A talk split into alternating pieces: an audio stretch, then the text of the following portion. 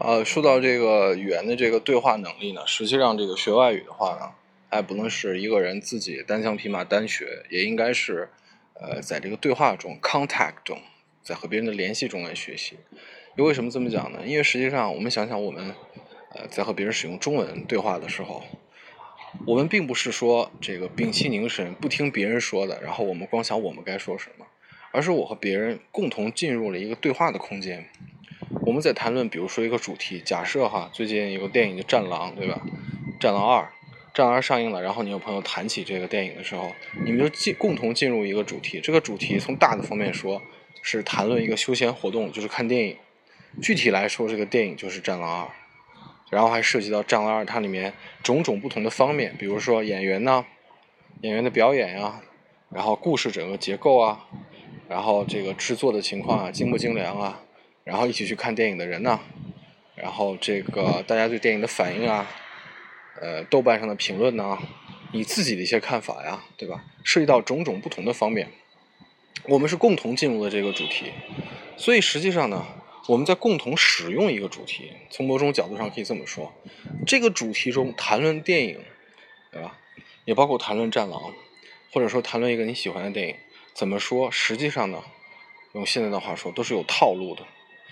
我说我喜欢一个电影，我说这个电影为什么好？我说它好在哪？所有的电影都是这么说的。你说你喜欢曾经的《拯救大兵瑞恩》军事题材，你说你喜欢那个《血战钢锯岭》，对吧？和你说你喜欢《战狼二》这种军事题材电影，然后你说到其中，比如说制作很精良啊，打斗很逼真呐，然后节这个节奏很紧张啊，扣人心弦呐，诸如此类，说话都是一样的。包括比如说用中文讲的话，刚才我说这几个词，我说扣人心弦啊，打斗打斗这个设计的很很好啊，诸如此类的。你说血战钢锯岭也可以，对吧？你说战狼二也可以，尤其是武打电影。你说这个战狼二和这个甄子丹的一些电影，也包括现在成龙的电影，对吧？几乎是通用的，对吧？所以说，当在我们共同进入这个主题的时候，别人使用了一个说法的时候，你自然就想到了，或者说你已经知道了。或者说你早就知道了，当别人这么反应的时候，你该怎么反应？这就是一个像一个社会礼仪一样，对吧？别人这样，比如说别人向我们鞠躬了，我们也要向别人鞠躬。这个就是不论任何环境，一旦出现就有既定规则，然后我们照办就可以了。这个语言的很多方面呢就是这样的。所以说呢，要练习的是，当你和别人共同进入一个主题的时候，怎么谈论。而这个学习起来呢，一方面是要深入这个主题。比如说，在谈论《战狼二》的时候，你可能谈论到三方面的东西。首先是信息，对吧？比如说，呃，《战狼二》的票房二十多亿了吧？现在已经，这是个信息，它的票房。然后你要说到豆瓣的评分多少分？七点五分好像是，啊，这也是个信息。然后你说到有谁参演了，对吧？然后你说到这个观众的反应怎么样？这都是客观在描述，提供一些信息，information，对吧？这是第一个层面，第二层面，你可能说到你自己的想法，你认为这个故事很好，为什么？你认为故事不好，为什么？比如说前两天，呃，我在这个工作的地方和一个同事谈论起来，这个他就看了，那是一个女生，她就很喜欢这个《战狼二》，那么他就说到，说这个《战狼二》的情节呢，线索有很多条，啊，有一个感个人感情线索，对吧？然后也有一个大的。历史环境背景线索，两个两个线索交织来进行，对吗？他认为这个让故事显得很丰满，这是他的一个观点。那实际上我在这个呃这个微信推送啊、影评上也看到了，这个好像是完全相反的一个观点，就是说，呃，他的这个故事线索是很薄弱的，他的武打设计的很精彩，然后整个制作也可以，但是故事线索很多地方欠推敲，然后显得没头没尾的。这就是我个人，比如说像我认为，它里面那个反派角色，那个反派角色坏的也是没头没尾的，基本上就是破坏一切的啊，就是一个怎么讲，好像是我们在看一个样板戏一样，就是坏人就是绝对的坏，你谁看了以后你都觉得这这小子赶紧宰掉算了，这小子留留不得，都是这样一个感觉，从来没有深刻到说，哎，这个坏人他也是一个人啊，他为什么作恶？是不是这个有一个更大的形式啊，逼迫人去作恶？比如说。战争是可恶的，那任何人放到战争中都会做一些可恶的事情，这个主题会升华，对吧？这一点呢，比如说我之前看那个《血战钢锯岭》做的很好，因为《血战钢锯岭》它讲的是美国人和日本人打的时候，就是二战收官收官之战其中的一个战役——钢锯岭战役，真实的。然后他讲这个日本人很凶悍，可是最后面对日本人马上要失去钢锯岭的时候，它里面的很多这个士兵大势已去，看到很多人在这个呃战壕里面就剖腹自尽或者怎么样，然后他们也有害怕，这就把对方的某种正面的东西展现出来，就是他们做的事情很邪恶，可是呢。他们也是人，并且他们有他们的信仰，他们认为他们做的是完全正确的。你这就迫使人们去对比。当然，这里面有一个肯定一个压倒性的价值观，就认为肯定你这个进行战争是不对的。我们捍卫家园，这是正义战争，对吧？然后怎么怎么样？但是呢，它显得更丰满一点，这就是主题挖掘的更深。所有这些都是一种思考的表达。大家可以想想，当比如说刚才我说的这一段，其中是怎么表达这个因果的？那我使用的就是中文。我使用的就是中文，我是怎么使用这个中文的，对吧？我相信，如果换一个，比如说老外来说，他有有没有能力说的像我刚才那样，对吧？其实就是考验他中文的这个程度和水平的一个很客观的一个标准，对吧？你表达这个思想，这是第二个层次。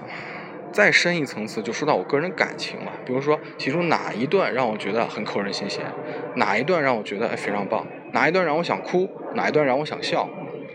对吧？哪一段让我热血沸腾，然后血脉喷张？这是我个人的感情，包括我讨厌哪一段，我觉得这个是很无聊的。也包括我对像我刚才说到其中某些角色的个人的观感，我讨厌那个人，我喜欢这个人，对吧？诸如此类的，都是个人感情。这个可能说起来更复杂一点。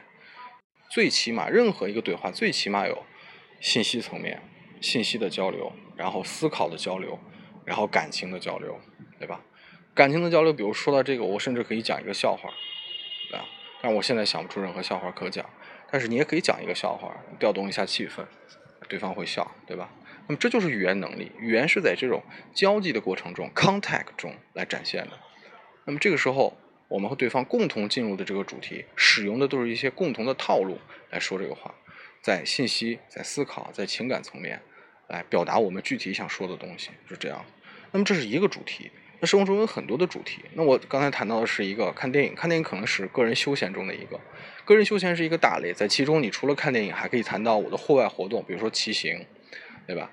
然后打篮球或者怎么样，户外的活动，或者去散步啊，或者去远足呐，或者去这个爬山呐、徒步呐，诸此类。你给谈谈的东西很多，但你谈起来也都是有信息层面、有思考层面。然后呢，有个人情感层面的东西。那么这个主题多多多多多多多，看似好像是漫无边际。那就说，我我要这一个主题一个主题学，我学的猴年马月啊，学不完。还真不是这样。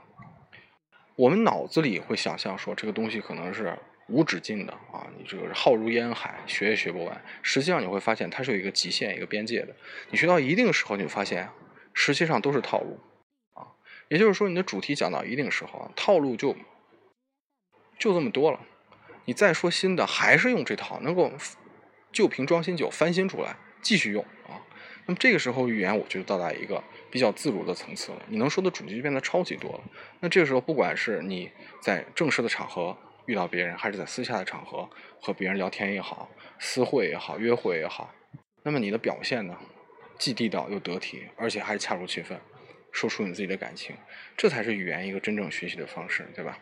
那么，在我刚才在上一期节目中说到，那语言可能有三分之二的内容都是在这种模仿啊和自我表达中来锻炼的，最后只有三分之一是涉及到语法的。